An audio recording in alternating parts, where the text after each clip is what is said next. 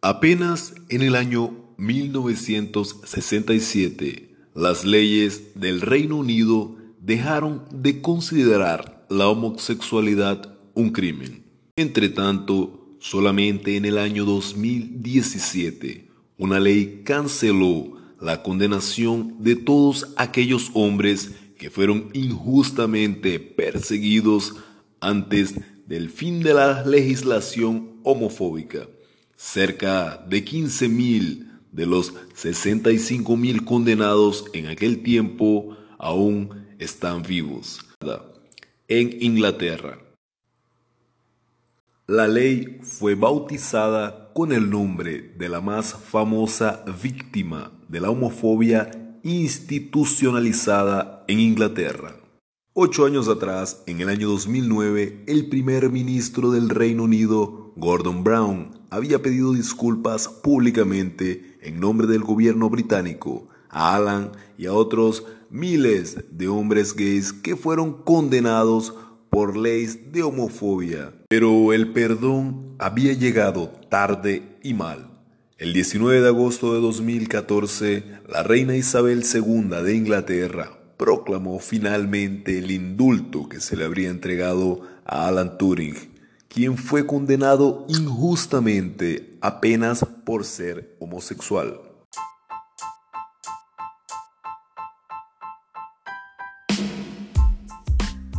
Hola, muy buenos días. Yo soy Jean Maza y más una vez te doy la bienvenida a mi pre-show. Después de haber indagado tanto en estas historias de hombres inteligentes, no podemos olvidar quien es conocido hoy en día como el padre de la computación, Alan Turing, quien por poco halagar habría sido un matemático, lógico, informático teórico criptógrafo, filósofo, biólogo teórico, maratono, corredor de ultradistancia británico. Es considerado uno de los padres de la ciencia computacional y precursor de la informática moderna. Habría nacido en Londres en 1912. Su padre era miembro británico del Servicio Civil de la India y su abuelo materno trabajaba en el ferrocarril. Alan Turing se había convertido en un héroe nacional desconocido hasta hace poco tiempo. En los años 20, los alemanes crearon una máquina de encriptación electromecánica llamada Enigma.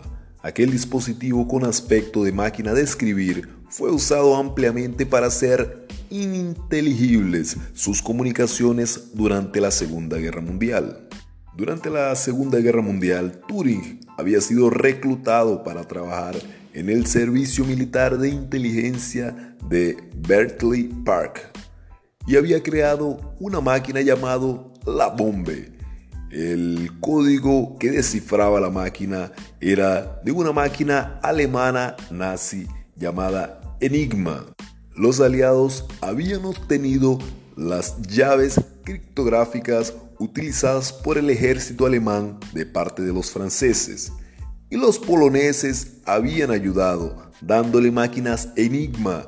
En 1940 los británicos habían conseguido decodificar los primeros mensajes enviados por los alemanes, pero fue solamente posible con la máquina de Turing llamada la bomba que se decodificaron estos mensajes en la velocidad necesaria y demandada por la guerra. Y la máquina, que había sido apodada por los británicos como Victoria, había descifrado 84.000 mensajes encriptados al mes. El logro de Turing había sido crucial para que los barcos mercantes y militares aliados lograran evitar los submarinos alemanes que los masacraban en el Mediterráneo.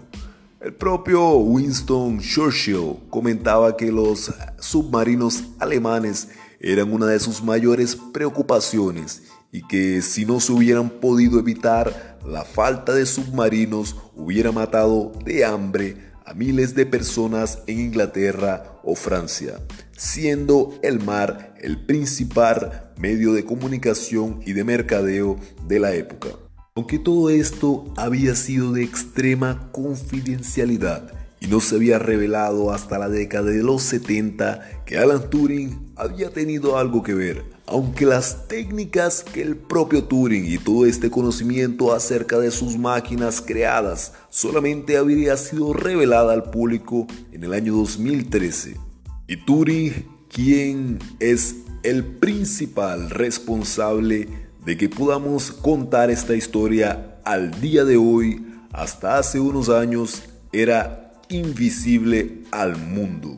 Mundo que él mismo había ayudado a preservar.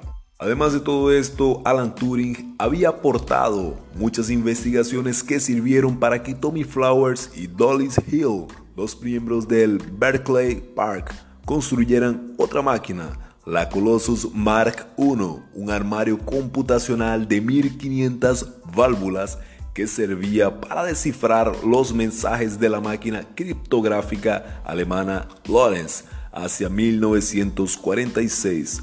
Turing desarrolló un concepto que permitió de crear la SEM, Manchester Small Scale Experimental Machine, se trataba de la primera máquina que utilizaba su propio lenguaje de programación. El desarrollo de la SEM continuó hasta la creación de la Manchester Mark I.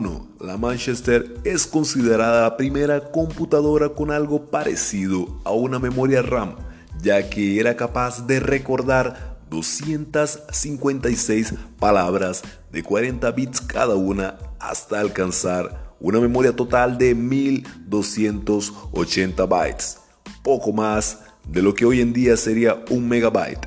Pero los trabajos de Turing van más allá de los de un genio promedio.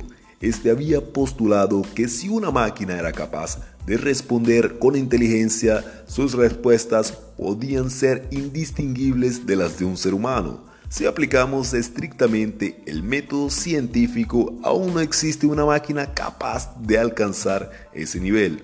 Pero el test de Turing sigue utilizándose. De hecho, hoy es la base de muchos programas anti-spam y de pruebas cognitivas para detectar inteligencia humana, como los populares CAPTCHAs.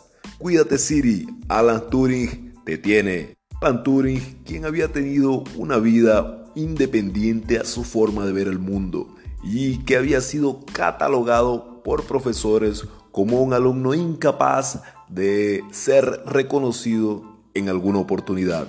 Tras una investigación policial, este había reconocido de forma ingenua e inocente su homosexualidad. Había sido procesado por ello. En Inglaterra en la época, la homosexualidad era un delito penal el genio tuvo que escoger entre la cárcel o un tratamiento de castración química que arruinó la salud de este en sus últimos años de vida. El padre de la computación murió en 1954 tras ingerir una manzana contaminada con cianuro. Al día de hoy no se ha aclarado las circunstancias y no se sabe si fue un asesinato un accidente o el trágico suicidio. Al menos la historia ha tenido la decencia de reconocer sus numerosos méritos tras la desaparición. Y me despido con una frase de Alan Turing que me ha dejado indagando mucho a través de su simpleza.